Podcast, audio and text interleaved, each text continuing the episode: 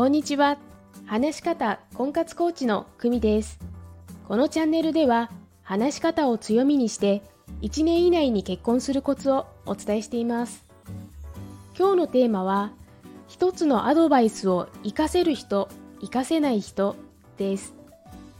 私は30代の10年間ほどジャズダンスを習っていました。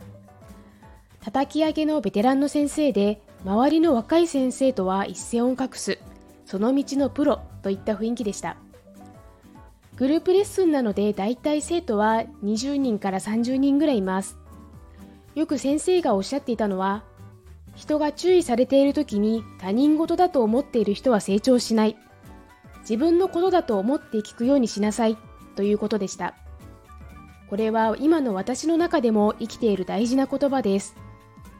その道のプロが発したアドバイスを自分事として捉えて自分のものにしていくのか、私には関係ないとスルーしてしまうのか、大きな分かれ道です。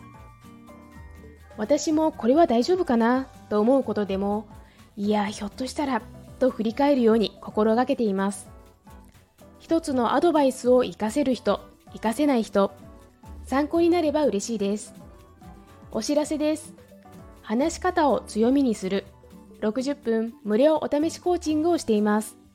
概要欄のリンクからご連絡くださいね。いいね、フォローもお願いします。それではまた。